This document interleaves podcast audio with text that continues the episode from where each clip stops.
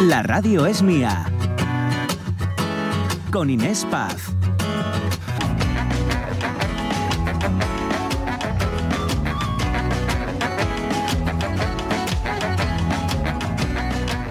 Soy un obrero español sin trabajo y sin dinero. Si no encuentro solución, mi futuro está tan negro, tan negro como el carbón. Buenos días, buenos días. 11 y 9 minutos. Aquí estamos en la radio mía, la radio suya. Y fíjense, fíjense con qué melodía abrimos hoy este programa. Porque sí, sí, vamos a hablar del paro, del paro que sube en Asturias en el tercer trimestre, pero vamos a ponerle alegría que también se puede a la mañana, porque si abrimos un periódico hoy aquí en esta nuestra tierra, el AVE se cuela en, todas las portadas prácticamente. La llegada del AVE Asturias, las claves, las frecuencias, los precios, 25.000 billetes desde 18 euros y una hora menos de viaje, más o menos. Ay, eh, todo esto es muy bueno, dice la ministra, tras anunciar esta venta de billetes, habla de un hito histórico para los asturianos. Ha costado, pero ya es una realidad, ya están a la venta esos billetes, esos primeros billetes bastante baratitos. Eh, ¿Por qué empezamos hablando de economía, del AVE, del paro? Ahora, ahora enseguida van a entender de qué va hoy todo esto. Pónganse cómodos porque si nos dejan, les acompañamos hasta las 2 de la tarde.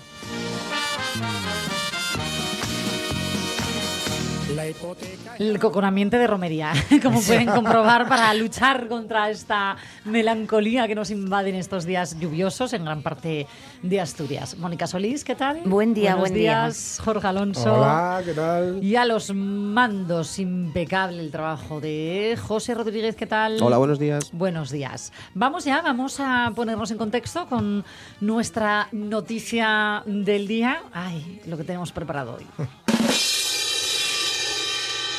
Como les decía, el paro asturiano está por encima de la media española con el fin de la temporada estival, la temporada de verano. Érase una vez un país en el que vivían una cigarra y una hormiga. La hormiga era hacendosa y trabajadora y la cigarra no. Le gustaba cantar y dormir. La hormiga trabajó y trabajó todo el verano, ahorró cuanto pudo y cuando llegó el invierno la cigarra se moría de hambre y de frío, mientras la hormiga tenía de todo. Hijo de p la hormiga. ¿Quién ha escrito esto? Porque esto no es así. La hormiga esta es una hija de la gran p y una especuladora. Vamos a ponerle humor al asunto. Yo no sé si recuerdan esta escena Yo creo que sí. de Javier. Bardem Sí, en Los sí. lunes al sol, Sí, sí. reinterpretando el cuento La popular. fábula, sí. Mm. La fábula, exacto. Eh, tremendo, tremendo. Bueno, es para siempre, siempre intentamos, aunque las noticias a veces se nos puedan indigestar un poco, ponerle humor al, al asunto y optimismo. ¿eh? Aunque el desempleo haya subido un 3,5% aquí en el Principado, y siempre se compara con la media del, de- nacional, ¿no? Que, sí, que ha subido claro. un 0,7%. Al final no es tan dispar el asunto, ¿eh? porque aquí 8 de cada 10 nuevos parados eh, lo son en el sector servicios. Y lo mismo ocurre eh, en el conjunto de España, porque la subida de la ocupación se concentra en la educación, igual que, en Asturias. Sin embargo, los mayores descensos del empleo tras el verano, tras los meses de verano, se están dando tanto en España, en el conjunto, digo, de, de España, como en nuestra tierra, en Asturias, en el comercio y sobre todo, sobre todo en la hostelería. Bien, bueno, pues esto es lo que hoy vamos a analizar, queridos oyentes, amigos del programa, con ustedes y con nuestros opinantes. Y dirán, ¿y, y- y por qué nos contabas estos, esto del AVE que llega a Asturias? Bueno, pues porque una de las cosas que se está presuponiendo de la llegada del AVE a nuestra tierra es esa, la de desestacionalizar el turismo y que esos datos que se concentran sobre todo en los meses estivales se puedan ir prolongando en los otros meses del año, en los meses como por ejemplo ahora en otoño, y que esa contratación también en el sector servicios se note fuera de la estación de verano. Esto es bueno, eh, depender tanto del turismo podría ser bueno mm, a largo plazo, a medio, a corto incluso. Con este trasfondo hablamos de los datos del paro en Asturias y con todos ustedes. Las redes sociales ya abiertas. Sí. Tenemos el teléfono 608 9207 92. Y tanto en Facebook, ya sabéis que es La Radio es Mía, sin más, como en Instagram, que es arroba la radio es. tenemos pues la preguntina, damos nuestros datos, etcétera, y preguntamos, proponemos, mejor dicho, vamos a echarles un cable de gratis ¿no? a quienes mandan en, en este país y y fuera de él incluso. ¿Qué soluciones se os ocurren para esto, no? O decimos, sois como Ringo, el batería de los Beatles, que decía que si supieran el secreto del éxito de la banda, montarían una banda. Él, Y una, ser- una banda. Y serían sus managers. Claro, claro. es decir, decidnos de gratis, decid de gratis cuál es la solución. Bueno, pues todo esto lo vamos a escuchar hoy hasta las 2 de la tarde. Este es nuestro tema central del día, pero no el único, ¿vale? Ya les adelantábamos ayer algún contenido y tenemos una sorpresa preparada hoy. Si se quedan con nosotros hasta las 2 de la tarde, que espero, yo creo que les va, les va a encantar. Por cierto, eh, antes de abrir nuestras líneas a los opinantes, es que mm, se acuerdan que ayer Mónica decía, eh, he impreso el número del teléfono del programa Ah, sí, para sí. que no se me olvide no Sí, decirlo mal. Tan grande, tan grande que lo ven los vecinos de enfrente por un ventanuco. Bueno. Pero es que veo otro cartel al lado. Ah, sí. ¿Ese es tuyo? Sí. Mm, Me lo, ¿Nos lo puedes explicar? Bueno, com- comentarlo. Es que me llama mucho la atención. A ver. A la audiencia. No sé si me estoy. No, no, no, no, para en- nada, no. Es en francés. Souviens, toi, n'écris pas. em, Toma ya, qué, qué pronunciación. Mm, significa algo así, recuerda, dirigido a mí misma, Sí. no grites. ¿En serio te, Te has lo- puesto un sí. cartel en francés para recordarte? No doy crédito. Sí, pero porque si lo ponía en español, bueno. todo lo leéis y aquí la única Vaya, que vaya, para, eleva un sí poquito, metido- un poquito de más la voz, supongo que es por la emoción, porque no me gusta mm, gritar, pero sí es verdad que yo vengo como un supercargada de emoción porque empezamos el programa y luego salgo del programa así como emocionada. Baja, baja, baja. Eh, eh, ¿Cómo se dice en francés? Eh, Souviens, toi, n'écris- n'écris pas. Pues eso, pues eso, lo que yo te decía. Ne crie pas. Esta mujer es una caja de sorpresas. Me acabo de quedar alucinada. Eso sí, yo también poco discreta. Es que no, no controlo francés, perdón. 11 y 16 minutos. Bueno, eso. menos Sí, mal. bueno, escucha. Sí. Hombre, no creo que se fuera, fuera a poner muy No, el profunda. eh, voulez-vous coucher, no, ¿eh? No, no, venga. Ese ya lo sé que lo sabéis todos.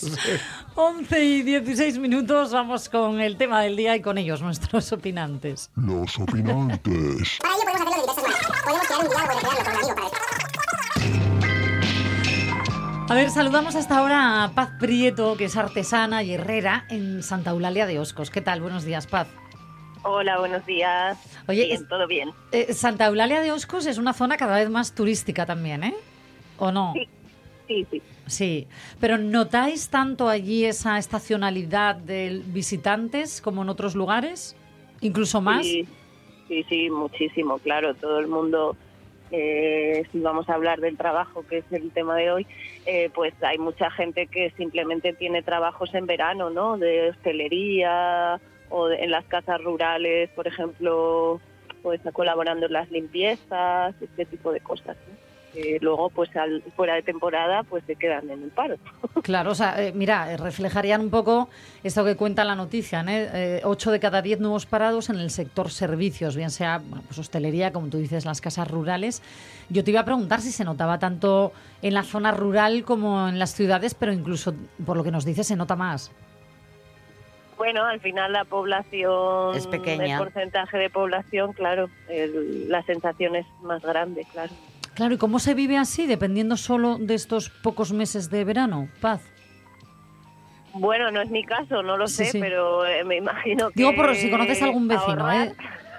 ahorrar y luego sobrevivir en lo que puedas, ¿no? Lo que- lo que- Como la hormiga, como Sí. la hormiga de y la lo que se y lo que se dice muchas veces no lo de hacerse lo- el agosto que en caso en caso de lo que tú dices eh, hostelería casas rurales todo lo que tiene que ver venta de souvenirs y demás en, en lugares Claro, como estos pero yo digo, ahí te haces el agosto si tú eres el dueño. Cuando estás trabajando Claro. para otro, mm, no lo sé, ¿eh? Mm, pero pocas veces te haces no, el te da lo- agosto. yo, yo entiendo que también puede Bueno, ser lo justo para Puedes vivir, sacarte sí. más extras, más propinas, eh, pero Sí. no lo sé. Eh, Paz, en tu profesión, mm, bueno, no sé cuántos hay en Santo Eulalia, ¿cuántos podéis ser? Eh, Herreros, dices. Sí. Sí. Ah, no, pues la empresa que tenemos nosotros de Ferreiros de Mazonovo, que somos eso, tres a jornada completa y uno a media jornada, bueno, menos de media. Y luego hay otra empresita aquí de, de cuchillería, que son una pareja y Mm. Y dependéis en- mucho en la del... artesanía. bueno. Dependéis mucho, eh, porque claro, al final también estáis haciendo venta de artesanía, ¿no? Eh, ¿Del turismo o no? Eh, en general, como se puede mandar online o, o sea, como tenemos siempre página web Mm, o puedes mandar por correo, al final pues se se compensa, ¿no? Claro. Porque hacemos obra por encargo, entonces al final, pues sí, en verano hay que estar enseñando el mazo, las visitas, viene más gente, tenemos que estar dos personas, pero luego el resto del año seguimos trabajando en el taller de, de ya lo que es más herrera, vamos, que si no... Claro, hay que producir, hay que producir. Paz, eh, yo no sé cómo ves esto de la llegada del AVE, de esto que comentábamos, ¿no? De, mm, es verdad que la llegada del AVE no solamente puede traer turismo, eh, hay que recordar que la llegada del AVE también se va a aplicar al, al transporte de mercancías, lo cual es buenísimo para abaratar costes para las empresas asturianas, ¿no? Pero centrándonos en esta primera parte, el depender del sector servicios como, bueno, es un poco constante en toda España y ahora nos centramos en el caso asturiano, ¿qué te parece a ti? A largo o medio plazo. Hombre, a largo plazo, yo siempre intento ser largo plazista porque creo que es más importante, ¿no? Entonces, bueno, a mí me da un poco de miedo que se dependa tanto del turismo, que no Mm. se creen otro tipo de redes de, de otros trabajos, porque claro, el turismo es muy variable. Lo mismo ahora Asturias está de moda como que dentro de cuatro años está de moda, yo qué sé, Zamora. Ya. Entonces, Hombre, dicen los eh, expertos que va a ir a más eh, aquí en Asturias, porque al final Ya. con el cambio climático eh, estamos ya siendo considerados un refugio climático. Pero Ya, bueno, tienes razón es que otro tema, sí. es algo volátil. Paz, no te vamos a robar más minutos, que sé que estás en el taller. Muchísimas Sí. gracias por tu tiempo. Vale, un, un besito a Buen todos. día. beso. Un Buen besazo. día. Un beso. Chao. Chao, chao. Va- vamos a saludar a Marino Fernández, que es camionero, a ver dónde le cogemos hoy. ¿Qué tal, Marino? Buenos días, pues ahora mismo en Campomanes, En Ah. Campomanes. Ah, eh, ¿Dirigiéndote a dónde? hacia Oviedo. Hacia Oviedo. O sea, estás de vuelta, ¿no? Sí, ¿De dónde vienes? De Burgos, Burgos. Siempre a Burgos viajas, ¿no? No, siem- siempre no, pero el 80%, sí. Claro, bueno, es verdad que cada vez que te pregunto, por ahí Ya, sale, ya. sale de Burgos. Por eso pensaba yo. Oye, Burgos, que ya sabéis que tiene dos estaciones, la de tren y el invierno. ay, Dios mío. Ay, Dios. mío. Mala, mala la de invierno. Mi tren. Marino, eh, eh, mira, hay profesiones con esto de que mm, eh, aumenta la cifra de paro, ¿no? En Asturias y 8 de cada 10 nuevos parados eh, son del sector servicios. Sin embargo, pero- por, por el contra, hay profesiones, hablábamos el otro día, por ejemplo, de la construcción, donde no solamente no hay mm, parados, sino que, Que falta eh, gente. falta gente, ¿no? En el mundo del camión, eh, del transporte, eh, no sé, creo que estáis igual, ¿no? Ahí con la encuesta esa que tienes tú, yo no estoy de acuerdo, ¿eh? No, no, no pues dime, No, no, dime no. tú. Porque en Asturias el 8% de los que están parados y es por exceso, ¿Cómo por exceso? No te entiendo. porque, porque lo tienen en casa. Si no lo tuvieran, tendríamos un 1% nada Ah. más. Ah, bueno, mira, yo ahí no me voy a meter. Mira, lo que sí puedo compartir con- contigo son los datos exactos del desempleo, ¿vale? En el último trimestre, en qué sectores subió. Y por ahí que tú me vas, te voy a contestar. En el sector servicios, 1.575 personas nuevas al paro. La industria, 101. Construcción, 33. Agricultura, 24. Y ese colectivo sin empleo anterior sumó 187 parados. Es verdad que dista mucho del sector servicios, ¿eh? pero eh, en el tuyo, en tu gremio, en el camión, ¿hace falta más eh, trabajadores o sobran? Sí, no, no, aquí hacen falta muchos, pero claro, es de un mundo en el cual la gente ahora ya no quiere arriesgar a trabajar por culpa de las multas, por culpa de que no se gana dinero, y la gente ya no es tonta, ¿entiendes? Aquí no va lo de las siete horas, aquí hay que trabajar 20 todos los días. Mira, hablábamos cuando el martes fue, sí, de esta nueva bueno, propuesta, pacto, ¿no? El que habrían llegado eh, para, mm, si se gobierna en coalición, de reducir la jornada laboral. Yo ahí me acordé de ti, digo yo, bueno, los camioneros justo sois el ejemplo de, al contrario, ¿no? Todo esto os, afectó en su día bastante. Claro. Eso y es así. Mira, yo marché antes de ayer Sí. de viaje y te vengo hoy. y sumen las horas que llevo yo en este viaje solo, este, ¿eh? Mm.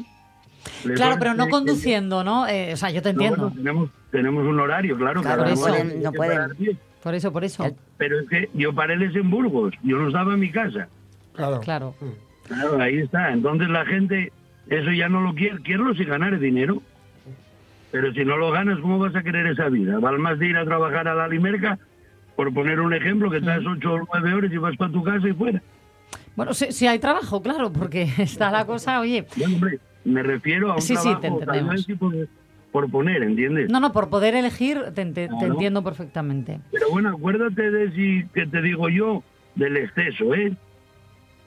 Porque te voy a te voy a poner un ejemplo que me pasó va poco. Venga. Yo venía con un viaje. Necesitaba dos personas o tres para ayudarme a descargar el viaje. Sí. Una de las personas, 18 años, me dijo, espera que voy a llamar a mi padre a ver si me deja ir. Madre mía. ¿Cómo? Bueno, no sé. ¿Y sabe la contestación del padre? Que no. A ver, espera. No, ¿Que no por qué? porque no lo necesita. El padre fue jubilado con una paga de dos mil y pico euros. ¿Cómo va a ir el mi tío a trabajar? Bueno, pero os voy a decir una cosa. Estos son, eh, yo, yo creo que esto es un poco la anécdota sobre la realidad. Mm. Es decir, el poder Sí. decir que no, ya lo quisiera mucha gente y, yo- y no voy a hacer de la anécdota la claro. generalidad. Yo, fíjate que Pues yo, mira, yo he descargado camiones. A ver. de ejemplo. Sí. Había otra persona al lado que no conocíamos de nada, de allí de fuera. Sí. Mm. ¿eh? Él ahí estaba callado. Cuando quedé yo solo, se acercó a mí y me dijo, oye, A mí sí me interesa. ¿quieres que Claro. Voy yo contigo. Y yo, por supuesto que quiero que vayas. Tú vienes, trabajas, yo te pago y punto. Claro. Pero por, por eso te digo que yo creo que es un poco la anécdota. lo De todas otro. formas, el, el sector del, del gremio de- del transportista, camionero, ya no es lo que era. Mm. Eh, lo sabemos bien. Eh, em, se quiere ganar lo mismo, trabajar eh, pocas horas Y se les- y, y se les considera, pues, em, vamos, eh, de muy malas maneras, porque, a ver, cuando un camionero coge un camión, lleva un circo, porque lo monta, desmonta, eh, saca, Sí. descarga él, eh, vuelve a po- Y- poner la lona. Y a la hora de jubilarse se le debería, pues como dice efectivamente mm, eh, Marino, se les debería reconocer que las- todas las horas que estás fuera de casa. Mira, pero yo voy a decir, yo también ya. he estado mucho durmiendo fuera de casa como periodista, viajando por toda España y entiendo muy bien esa sensación que dices, Sí. Marino, porque se suponía que mi jornada terminaba cuando Claro. yo terminaba de grabar. Pero no. Y estar fuera de casa, en un hotel, en un pueblo donde no tienes nada que hacer, bueno, en un pueblo o en una ciudad, me da igual, que no estás en tu casa, es duro, pero yo creo que es un poco lo que, mm, lo que va Lo que con- lleva la profesión. Claro, con determinados Ojo. trabajos. Yo tengo amigas que, eh, que trabajan en empresas ahora mismo con puestos muy arriba, digo, de una empresa de seguros y se pasa Sí. el día viajando y esa es la cara amarga de su trabajo. Entonces, no solo una profesión, sino que algo mm, de muchas otras. ¿eh? Sí. En fin, Marino, por cierto, que me acordé de ti hoy, fíjate. Sí, otra vez. Me acuerdo mucho yo de ti, ¿eh? Te digo por qué- te digo por qué te acordaste. Ah, ¿Por qué? A ver, seguro Porque que coincidimos. No encontraste ningún patinete eléctrico por la calle hoy. Mira, por ahí va, por ahí va la cosa, porque Bueno. en Gijón los dueños de patinetes eléctricos eh, a partir de ahora se incluye, va- se va a incluir en la ordenanza de movilidad. eh, van a tener eh, como obligación el tener un seguro de responsabilidad civil, por eso de Me parece- posibles daños a terceros. Me parece muy bien a mí.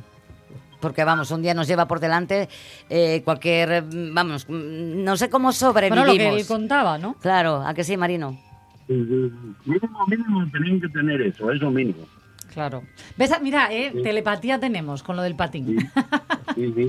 en fin, Mira, Marino. Esta semana, Dime. esta semana no encontré ninguno, porque en cuanto encuentre uno, como te comenté, te prometo que le saco dos fotos y te les hago llegar, ¿eh? Mira, mí casi me arrolla, y no es broma, un, un chaval que iba en patinete en Gijón por una calle peatonal a tal velocidad que yo justo subía a la acera con el Carrito. con mi bebé y tuve que saltar hacia atrás porque, bueno, bueno, menudo, menudo susto. Así que poco me parece el seguro, sino más bien un poquito el curso de civismo. Y los, pa- y los- eso. y los patinetes que van con dos, Mm. Es increíble la cantidad de gente que va con dos personas. Que tampoco, insisto, ¿eh? no quiero yo demonizar a la gente con patinete porque hay gente muy cívica que va muy bien y Que me llevan parece hasta el casco. futuro. Y me parece el futuro, en fin. Oye, que tengas buen viaje de vuelta a casa, Marino. Mu- Muy bien, pues muchas gracias y que tengáis vosotros buen día también. Venga. Besazo. Buen viaje. Un abrazo, Venga, Marino. un saludo.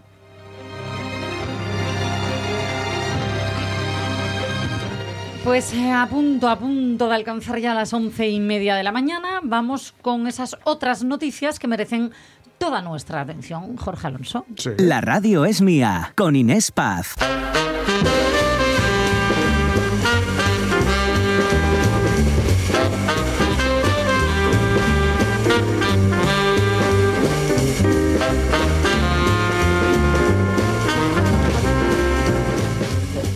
Bueno, yo decir que esa noticia, la primera, volver a recordar que son reales, es decir, que la saco de la prensa seria, ¿no? Bueno, de la prensa. Vale, de la prensa, porque sería sería últimamente. de la prensa. Y que son reales. Y yo esta la voy a contar con todo el respeto del mundo, pero es que no podía no contarla. De mano de decir que la vi en el muro de Otis Cook, que es un fiel seguidor de la radio es mía, y bueno, uno de los, eh, de los, de los artífices del CEARES, del, del club de fútbol CEARES, ¿no? que es un club de fútbol muy chulo que han hecho hasta en docu. Bien, lo vi en ese muro, el muro de él, y dije, esta yo me la tengo que traer a la radio, pero de verdad que la cuento desde, desde el respeto, ¿eh? y A lo ver. digo muy en serio. Estás creando una expectación. Vale. Perseguido desde Barcelona a Gijón con un gorro de papel aluminio para evitar ondas magnéticas. ¿Cómo Bienvenidos fue? a la nave del misterio. Explícate, por favor. Sí. Perseguido desde Barcelona a Gijón con un gorro de papel de aluminio para evitar ondas magnéticas. Y os voy a leer el cuerpo de la noticia porque si Sí, no, sí, no sí, me vais a creer. Y insisto en lo del respeto, ¿eh? Y, y que, y que a este hombre le- que salga de aquí mejor de lo que de cómo ha llegado. Pero la Guardia Civil interceptó en la Avenida del Llano a un conductor que aseguraba que le seguían desde Cataluña. Y acabó, evidentemente, el probe en la, en la unidad de psiquiatría del Hospital de Joven. Ay, ah, me da mucha pena esto a mí. Sí, sí, sí, sí. Pero es que, claro, tú lo ves. La, la he traído, entre otras cosas, porque lo vemos en las pelis y en las series. Yo me acuerdo de un capítulo, yo soy muy fan de Ley, de Ley y Orden. Y en un capítulo de Ley y Orden había una, una un protagonista, una protagonista eh, que solo sale en un capítulo, ¿vale? Que no tiene un nombre, pero no recuerdo ahora. Episódico. Y no, episódico sale más veces, bueno, me da igual. Eh, que utilizaba esto del papel albal, que nos parece un mito, que nos Sí. parece una leyenda urbana, pero no, no, no, no. Este hombre venía con realmente con el papel albal puesto en la cabeza. Pero porque pensaba que le perseguía quién. que le estaban, sí, ahora mira, os cuento. Él decía, decían que claro, parecía tener sus, que parecía no, el prove tenía sus capacidades mentales afectadas Ay, pobre. Claro. y eh, la interceptaron por, el condu- por conducir errático y la llamativa estampa, claro, mientras conducía por la autovía del Cantábrico, dicen. Comprobaron que entraba por Gijón por el nudo del llano, es decir, ya le habían visto, y le ordenaron detener el vehículo y que le entregase la documentación personal y también la del coche, claro. Dicen ellos, dicen los, los eh, em, policías, que el hilo de la conversación era hilarante. El Claro. individuo, que era de Barcelona, aseguraba que llevaba conduciendo durante horas. Entendemos o entienden que desde Barcelona, pero claro, la credibilidad del Provin, pues Eh, no claro, es que pobre persona, porque al final estamos hablando de una enfermedad como Claro, cualquier otra. Claro, claro, claro. Una enfermedad mental y lo que me alegro es de que al final eh, le parasen Sí, y sí, que le sí. derivasen a donde y que no le pasara nada ayudar. Porque que le porque le, nadie, porque claro. le, le pillan porque en la autovía le ven conducir claro que va en que va el coche Como un poco zigzag haciendo- eh, claro. haciendo eso. Puede ser Eh, decía que venía claro. desde Totalmente. Cataluña no y en la cabeza llevaba un sombrero confeccionado es que claro yo lo siento pero de forma manual con papel de plata Pobre. y manifestaba que lo llevaba para que las ondas magnéticas no le afectasen a la cabeza. Insisto con lo que no es una leyenda urbana, que lo vemos en las pelis, Sí. pero hay gente que realmente lo es, Bueno, la de- seguramente por verlo en las pelis. Lo de Mel Sí. Gibson, aquella película que hizo. Braveheart Eso, llamaba, sí, sí. se Perdona, está- no estás hablando No, de Bra- Braveheart. No, Braveheart no, No, hombre. otra, otra que- La, No, no, de- la- Como Señales. señales, señales. Señales, Nos sí, me señales. chiva aquí, José, señales. eh, se ponían el, Sí. El papel albal. Entonces, bueno, fue llevado e inmediatamente la policía le llevó a, la- a los servicios sanitarios del hospital de Jove, donde quedó ingresado y donde estará, esperemos, a- bueno, muy, muy bien tratado, porque yo soy usuario y estoy muy contento. Bueno, pues eh, ojalá, ojalá. Al final, mira, muchas veces nos reímos porque es verdad Porque que porque gracia es titular. anécdota, sí. Pero yo cuando veo lo que hay detrás, a mí en este caso, de verdad, claro. me solidarizo muchísimo. se- mm, esta la traje, estaba en traer- traerla o no, pero es que el titular, es que era Sí, el muy titular, no podía evitarlo, lo siento. Pero bueno, está muy bien Pero saber a veces lo que hay detrás de X titulares Claro, y claro. empatizar. Mira, Claro, eh, claro. me gusta mucho que en el discurso de Meryl Streep, Mm. eh, con el alcance que tiene, lo que más se repetían los titulares al día siguiente era la palabra empatía. Sí. Algo Sí. que eh, para mí mm, es lo que cambiaría el, El mundo, mundo. ¿no? Si Sí. empatizáramos muchísimo más. eh, sin, que para empatizar no hay que comprender, ¿eh? Ojo. No, No, no, tienes por qué no. comprender y. Ni, ni ponerte en el lugar de la otra persona. Estar, Eh, estar no, no, es eso. No, no. Empatizar precisamente es ponerte en el lugar de la otra persona para saber eh, que E tú no tienes por qué sentir ni pensar como ella, pero que en su Eso es. situación, con sus eh, circunstancias, ella actúa de tal manera. Claro, e Entonces, ah, incluso comprender a alguien tampoco es eh, que ahí le diré compartirlo, es decir, Ahí está. comprender a las Totalmente. ideas de alguien no es, no es compartirlas, es simplemente saber de dónde viene. por eso ¿no? te digo que detrás de muchos titulares Sí. a mí me gusta explicar sí. lo que hay para Claro. empatizar Tengo- un poco con tengo- esta persona. Tengo otro que es mucho más heavy, pero, pero este ya... A ver, vas a Bueno, a ver, por otro? favor, te- te lo pido por Siéntense, favor, porque siéntense. Mm, Dimite un obispo polaco tras el escándalo de una orgía gay en la que varios curas negaron auxilio a un prostituto. Madre mía, vuelve, vuelve, a re- vuelve a repetirlo. Repite, repite, sí. Sí. Eh, dimite un obispo polaco tras, un tras el escándalo de una orgía gay en la que varios curas negaron auxilio a un prostituto. Nobody expects the Spanish Inquisition. Aquí está la Monty Python con Nadie espera la Inquisición española, que es ver, lo que les faltaba. Bueno, Eh, la diócesis de la ciudad de Sosnowiec, que como todo el mundo sabe está al sur de Polonia, publicó Mm. este miércoles una carta que confirma el relevo de su obispo por parte del Vaticano después de que se hubieran conocido detalles. de- me gusta lo de detalles. Sí, detalles, vamos a dejarlo así. Detalles de una orgía. Hay, hay otro chiste al hilo de esto, pero no lo voy a contar. Que estamos en, horario protegido. De- a detalles de una orgía que causó gran escándalo en el país. En su carta, difundida desde la página oficial de la diócesis, el administrador de la misma, Adrián Galvas, confirma haber sido nombrado por la Santa Sede después de que el Papa Francisco aceptase la renuncia presentada por el anterior pastor, el obispo Gregor Skalskaks, perdón, mi polaco, quien eh, la comunicó la renuncia a través de la misma web. El obispo no explicó en su momento las, razon- las razones de su renuncia. Dijo un marcho porque tengo que marchar, ¿no? Y se produjo poco después de saberse que uno de los curas de su diócesis se vio involucrado en el caso de un prostituto, de un chico de compañía, que ojalá no existiera, que fue contratado para una orgía gay en la que participaron otros curas y en la que tuvo que intervenir la policía, porque ya que se ponen, se ponen, ¿no? Dicho, Bueno. ah, dicho literalmente, Eh, a casi. ver, Jorge, te estás metiendo en un jardín. No, oye, yo sí, cuento no, lo que nos hay, está ¿eh? contando y esto según, no informaron, según informaron las autoridades, es que se portaron muy mal. Porque el pobre chaval, que bastante tiene con tener que prostituirse, que ojalá, insisto, no existiera esta figura, Mm. enfermó debido a la ingesta de drogas y alcohol, junto al resto de los Vaya. curas que estaban en la orgía. Vaya. Vamos, no se salva ahí. Y los curas que organizaron la fiesta se negaron a auxiliarle. La neg- el ne- ne- Sí, el negar derecho- auxilio mm. es, un- es derecho internacional. Y trataron de impedir que los enfermeros de una ambulancia pudieran entrar en la casa parroquial, iba a decir pacorrial, que le quedaba casi mejor, Oh, yo, yo, yo. Paco Real. donde, donde- donde ocurrieron los hechos. En fin, que, Un cromo. que se les fue las manos, las manos a fiesta. Sí, sí, mi- mira, menudo cuadro, ¿eh? Vaya noticias más histriónicas que has Sí, sí. elegido. Tengo otra más, pero ya para otro No, momento. no, Eh, quieto, y, quieto y parado. Sí, sí. Eh, me van a permitir que le eche un cable a Mario Bango porque Sí. va a venir en unos minutinos a contarnos la actualidad europea Sí. y últimamente, antes de darle paso, Vamos con cada locura. Vamos tan arriba que vamos a relajar un poco con una canción preciosa que quiero compartir con todos los oyentes. Además, a ver si les recuerda algo, ¿vale? A ver. La radio es mía.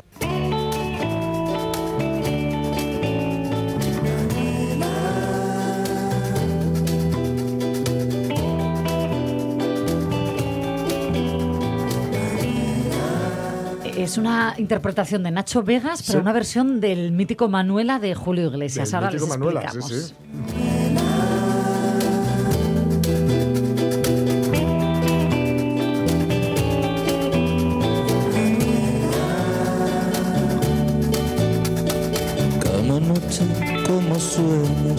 Los ojos negros de mi amor, Manuela. Como espiga en primavera, como luna llena, es mi amor, Manuela. Sus palabras cariñosas, la mirada inquieta de mi amor,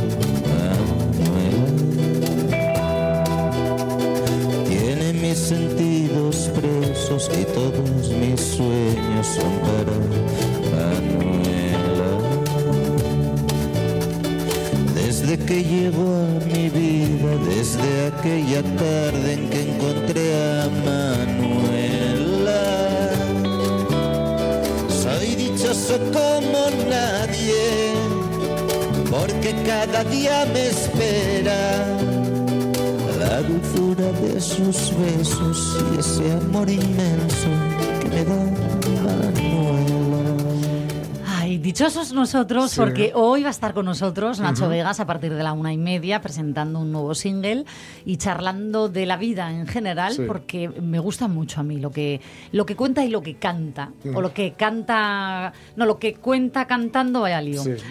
en sus canciones, este maravilloso artista. En todo caso, deciros que este Manuela tiene además mucho sentido porque eh, Hans Laguna, que es uno de los músicos que le, que le acompañan, y bueno, además es muy amigo de y un tipo, bueno, es un amor de tipo con un talento tremendo, ha escrito un libro que está, que está teniendo afortunadamente mucho éxito y que lo tengo en el debe desde hace un montón, como el francés, el francés, me refiero al idioma. Que, te enseñe Mónica, que vaya con pronunciación, ¿eh? sí. Me- menuda caja Bueno, de pero, sorpresas. pero bueno, tampoco la tengo perfecta, ¿eh? No, no, no, eh, súper bien. Pues es un libro que se llama Hey, Julio Iglesias y la conquista Pero de ¿por qué pe- América. Ay, qué susto me acaba de dar. A más de uno en casa ha pegado un bote. Sí. Espero que no conduciendo, por favor. Pues se llama así, Hey, Julio Iglesias, la conquista de América, de Hans Laguna, donde explica, y por eso es que le tengo muchas ganas, porque he hablado con Hans del libro y he hablado con Nacho del libro, y él explica eh, la forma, el marketing, el modo eh, y las formas, como decía antes, en las que Julio Iglesias con- conquistó América, cuando no era tan fácil. O sea, sigue sin serlo. Jorge. Alonso, te estás enrollando Sí. y lo sabes. Sí. Eh, ya saben por dónde voy, ¿no? En fin, gracias, gracias por esta maravillosa historia. Luego, a ver qué nos cuenta Nacho Vegas, 11, 41 minutos. Y seguimos, ahora sí, vamos a picar a la puerta de Europa con Mario Bango.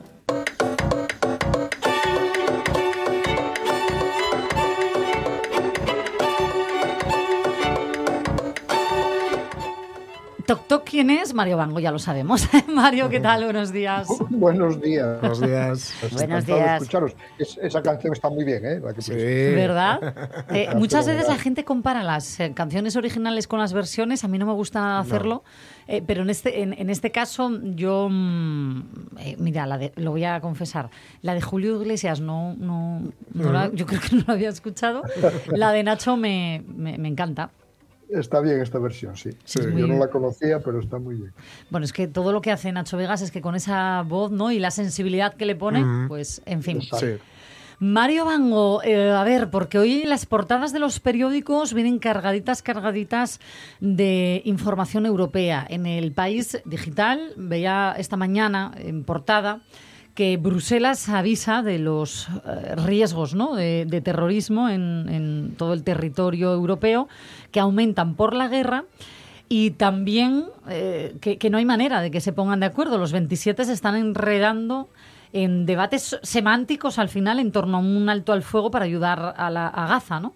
Bueno, eh, sí, es- son dos cosas diferentes. Una es que eh, una es que ayer la comisaria de Interior, Eva Johansson, se reunió con un grupo de periodistas muy reducido, entre ellos el país de España, y les advirtió que efectivamente hay, hay un riesgo altísimo de atentados en toda Europa, pero principalmente eh, se refieren, no lo dicen expresamente, pero claro, es Francia, Bélgica, eh, probablemente Alemania, podría ser España, pero España es un país eh, muy competente en antiterrorismo y es un país que, que no es tan fácil atentar porque tiene una experiencia muy grande en este tipo de temas, ¿no? Aunque ahora Lamentablemente, sí. aunque ahora el terrorismo es de origen más bien magrebí y antes era de ETA, ¿no? Pero, pero España es un país al que los europeos escuchan mucho porque eh, viene muchos años trabajando eh, en este tema. Bueno, eh, lo que viene a decir la, comisaria es que ellos no tienen competencia, pero que están observando que hay muchos lobos solitarios, como el que atentó el lunes pasado aquí en Bruselas, y que están muy radicalizados a través de Internet y que pueden actuar en cualquier momento. Y, y pueden actuar pues, eh, sin, sin un control exhaustivo, porque es muy difícil controlar a esto que son muchos, son- en muchos casos son chicos jóvenes. ¿no? Tener en cuenta que, por ejemplo, la semana pasada el que actuó aquí en Bruselas, eh, que mató a dos suecos que iban, como comentamos, a un partido de fútbol de, de la selección suya, Suecia, era un partido Sí. Bélgica-Suecia, este chico, este señor, que, que, este, eh, que era de origen tunecino, tenía una orden de persecución pedida de- y de extradición pedida por Túnez, porque había estado en la cárcel en Túnez y se escapó, en fin, o salió o lo que fuera, fue a parar a Suecia, en Suecia también estuvo en la cárcel y terminó aterrizando en Bruselas. Eh, eh, esa orden eh, se perdió en- o, o- o no- o no se siguió eh, como se debe en los juzgados belgas, en los juzgados de Bruselas, y a consecuencia de ellos el ministro de Justicia tuvo que dimitir el jueves pasado. Mm. Porque, Sí, sí, sí. eh, porque este señor tenía una orden de Claro. extradición y no se aplicó. Y Esto ha que- pasado, me refiero, no es algo, a ver, no es que quiera decir yo que es una generalidad, pero que no es la primera vez que vemos casos así. de Había una orden de con este, Claro. no, no, no enfocado solo a terrorismo, ¿eh? Que al final, Claro, claro. Ayer, ayer aquí en la televisión belga por la noche tuvieron un debate muy intenso en la televisión francófona, que es la que yo puedo escuchar porque la flamenca no entiendo una palabra. Eh, en la francófona tuvieron un debate eh, sobre este tema y varios abogados pusieron el acento en que efectivamente se pierden muchas cosas. Claro. Y, hay- y hay- y- y claro, hay, aquí hay un problema que, que, que ellos no lo expresaron con, con rotundidad, pero es que, claro, en Bruselas utilizan los dos idiomas, son obligatorios, los dos idiomas legales en Bruselas son el flamenco y el, y el francés, y a veces hay eh, interferencias entre, entre los dos idiomas. Y eso puede ser también una de las causas, aunque ya digo que no, no lo dijeron así de rotundo, pero me dio la impresión que, que lo dejaron caer. Bueno, to- total que le costó el puesto El al puesto, ministro de sí. Justicia que, que dimitió. Bueno, ya hay otro nuevo, pero, pero que esto, esto ocurre. Y lo que viene a decir Ilva Johansson es que eh, hay muchos lobos solitarios que pueden actuar en cualquier momento y que y que la causa eh, de fondo está en Internet, ¿no? de cómo perseguir a esta, esta radicalización de muchos jóvenes que, que aquí no encuentran trabajo. Lo que sea. Ya comentamos el otro día que hay Sí. muchísimos magrebís, muchísimos tunecinos, eh, argelinos, eh, marroquíes y de otras partes del norte de África que viven en, en Bélgica y en Francia, sobre todo. ¿no? que, que y también... que la eh, mayor parte ojo, están perfectamente Claro. incorporados a la vida diaria. Aquí es- Ahí va es- yo, que no generalicemos claro. porque esto a mí me, me- no sé, creo que además los medios de comunicación ahí tenemos un papel muy importante porque nos lo encontramos muchas veces en titulares que eh, se destaca mucho, era inmigrante, era de tal nacionalidad, etcétera. Y eso lo que hace es al final apuntar, señalar con el dedo a un colectivo y generalizar un hecho puntual. Claro. Exacto, exacto. Yo, conductores de, de autobús, eh, en, en cantidad de bares, en cantidad de sitios, hay gente trabajando completamente normal Claro. y, si- y sin ningún problema y, y con- incorporados a la vida diaria de aquí. ¿Que Mario- ¿Hay otros radicalizados? Pues sí. Sí, claro. Claro. Ma- Mario, por ir a, a- a lo actual, a lo de hoy, hoy se reúne el Consejo, ¿no? Presidentes y primeros ministros en Bruselas. Eso Vale. Eh, ¿Crees que hoy, bueno, no lo sé cuál es la agenda, se va a volver a abordar como mm, después de estos intentos frustrados, ¿no? El, el debate de cómo mm, proponer ese alto al fuego eh, para ayudar a, Claro, sí, sí, sí. Eh, El, el consejo de hoy, que empieza luego a mediodía, eh, vamos a, a primera hora de la tarde, eh, es un consejo que es el que corresponde, es decir, que, es, que no es, eh, No es extraordinario. es- es el ordinario, y eh, van a tratar sobre todo de Ucrania y de, y de Israel y Gaza. Y la propuesta española es que efectivamente haya un alto el fuego y haya un reconocimiento eh, de, de Palestina. Eh, mm, Uf, ese debate lleva cuántos años, lo de Palestina. El- Claro, el, claro, ahí reconocimiento. hay muchas diferencias y, y ahí hay matices porque, porque ya sabéis que eso, entre los 27 países hay, de- hay de todo tipo. De hecho, eh, la semana pasada eh, hablamos aquí de la famosa foto de Orbán con Putin, ¿no? Sí. Eh, pese a que la Unión Europea tiene una actitud eh, totalmente contraria a los intereses de, de Vladimir Putin y de, y de Rusia. Pero esto es lo que hay. eh, Mira, Al final yo creo que se repite lo que está, o sea, por un lado está pasando que la Unión Europea, los 27 no se ponen de acuerdo, pero es que luego si vamos a la ONU ocurre lo mismo, porque Claro. se están vetando entre los países, ¿no? que tienen además em, derecho al veto, las propuestas que parten de unos y otros, aunque también hay que ver de dónde parten, ¿eh? Claro, es Porque que yo que Rusia proponga que el derecho internacional es muy complejo. o sea Uf, que, en fin. eh, y, y si sigues la actualidad internacional te encuentras todos los días con contradicciones y situaciones realmente llamativas, pero al final eh, se avanza. Es verdad que en el caso de Israel y, Me y- cuesta, claro. y Palestina, pues no, porque llevamos toda la vida con esta historia, Ya. tan pronto la guerra de los seis días como la invasión de Sinaí, sí. como, en fin, eh, y Claro. yo, yo me acuerdo desde crío, ¿no? Desde que, que- que el conflicto este no tiene una solución fácil, eso es evidente, ¿no? Fácil, desde luego que no, pero yo creo que eh, a ver si se puede avanzar. Porque Por lo menos ta- intentarlo. tantos- Claro, eh, en no, este- en intentar se- supuestamente En se este, lleva caso es, intentando. en este pero caso es de, momento, de, mano la- lo, lo prioritario parar la matanza. Totalmente. Claro, Claro. claro, y, claro, y evitar la invasión terrestre porque entonces ya va a ser, vamos. Bueno, esta En fin. mañana ya entraron, ¿eh? Ya Sí, sí, sí. eh, se-.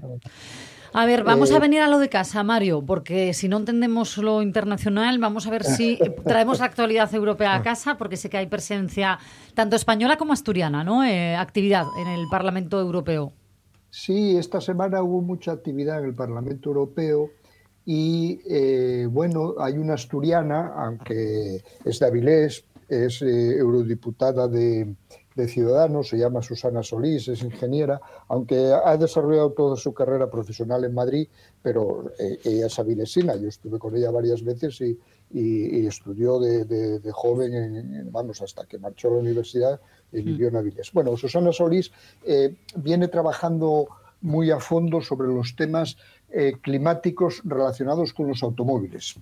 Sí. Como sabéis, eh, este es un tema muy, muy, muy intenso aquí porque eh, el anterior encargado de los temas de medio ambiente que dimitió para presentarse a las elecciones en Holanda, Franz Timmermans, era muy radical y, y mantenía una lucha permanente para que los coches de, eh, que usamos de gasolina y diésel pues eh, vayan aparcándose y vayan desapareciendo. Pe- Pero se ha rebajado bastante eso, ¿no? Claro, pero Claro. Al, eh, al marchar él, se marchó en el verano, eso bajó un poco la presión y Susana Solís lo que viene defendiendo dentro del Parlamento Europeo es que las regiones afectadas por este cambio, que en España son pues Aragón, Valencia, Castilla, Galicia, donde hay fábricas de automóviles, van a verse afectadas, porque claro, si, si desaparecen los automóviles eh, eh, de diésel y gasolina, pues eh, no todas esas fábricas van a ser recicladas y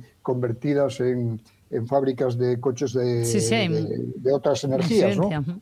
Bien, y por lo tanto ha conseguido pues que, por ejemplo, todas estas regiones puedan entrar siempre que el Consejo acepte la propuesta del Parlamento, pero bueno, el Parlamento pasó muy bien, o sea que en la Comisión eh, casi todos los grupos lo aprobaron, que todas estas puedan eh, eh, tener fondos del llamado Fondo de Transición Justa, que es un fondo que afecta mucho a Asturias y que todavía hoy en los periódicos asturianos se habla de él, porque este fondo está pensado para corregir en aquellas regiones en las que hay cambios importantes por- como, se- como consecuencia de transformaciones De económicas, en el caso de Asturias por el carbón. ¿no? Claro.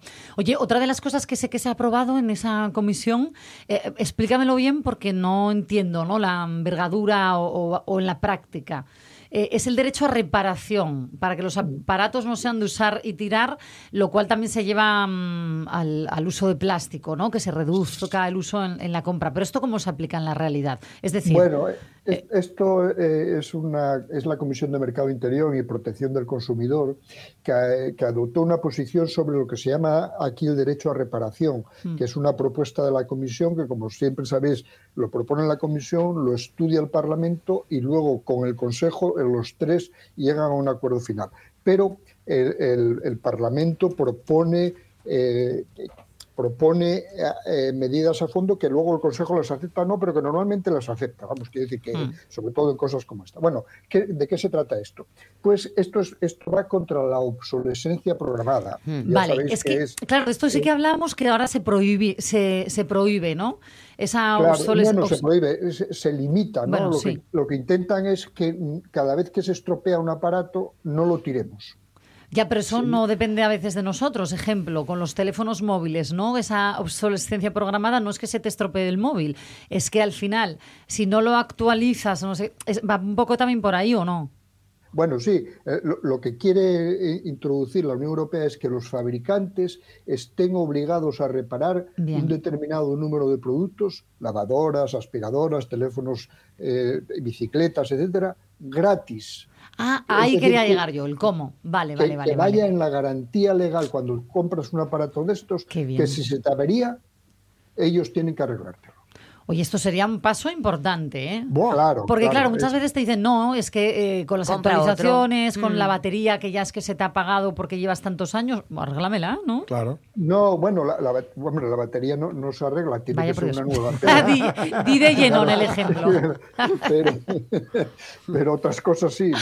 Eh, especialmente las, las impresoras, ¿no? Que se averían a los, a los, Uy, sí. a los 200 folios, ya está. Ya, ya- No, no, ya y las, y lavadoras y demás que Claro, te dicen claro. con el uso, con el uso no, pero con el uso tiene Claro, dos que años. con O el uso, sea, además, ¿qué quieres, que no la use? ¿eh? No, no la uso, entonces no me... Ay, ay, ay, ay. ¿Para qué la compro? Oye, muy breve, muy breve, que nos quedamos sin minutos, Mario, pero eh, hay una cosa que, que me gustaría muchísimo destacar, ¿eh? que mm, eh, eh, España ha sido reconocido dentro de la Unión Europea como el cuarto país con mayor igualdad ¿vale? de, de género, De y- género. Y, bastante por encima de la media europea. Yo creo que esto es algo importante. Sí, esto es un, un informe que, que emitió esta semana el Instituto Europeo de Igualdad de Género. Elabora todos los años un indicador de cómo está la igualdad en toda la Unión Europea, es decir, a- examina, por decirlo así, a todos los países. Y eh, este año, la edición de este año, eh, eh, considera que ha habido un avance muy considerable en la mayor parte de los países, en la mayor parte, eh, no en todos, en la mayor parte de los países de la Unión Europea y, y están en 70 puntos sobre 100, es decir, que, que están Bien. en notable, ¿no? Sí, sí, sí. Bien, entonces dice qué países son los que en los que la igualdad de género funciona mejor. El, el que mejor funciona es Suecia, Mm. el segundo los Países Bajos, es decir, Holanda, y el tercero Dinamarca.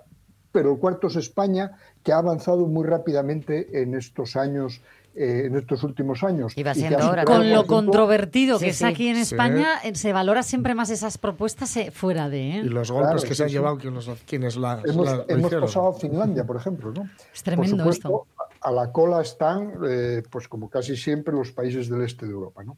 Claro. En fin, eh, Mario Vango, mil gracias por este noticiario europeo, podríamos llamarlo también. Todo lo que ocurre desde Bruselas nos afecta y es genial como nos lo cuentas, como, como nos lo haces de cercano. Muy bien, pues nada, la semana que viene a vuestra disposición. Muchísimas gracias. Gracias. Hasta entonces. Un Un beso. abrazo, Mario. Y seguir poniendo buena música, ¿eh? Sí, hombre. Mira, buena música Está la que va a salir ahora, Mario, de nuestras bocas, porque vamos allá con la Quédate y escucha. Venga, ¿te quedas? Sí, sí. Venga, por favor. que- Uy, uy, qué nervios. Vamos, venga, sí, le damos a nuestra Quijotada. Allá vamos. La radio es mía.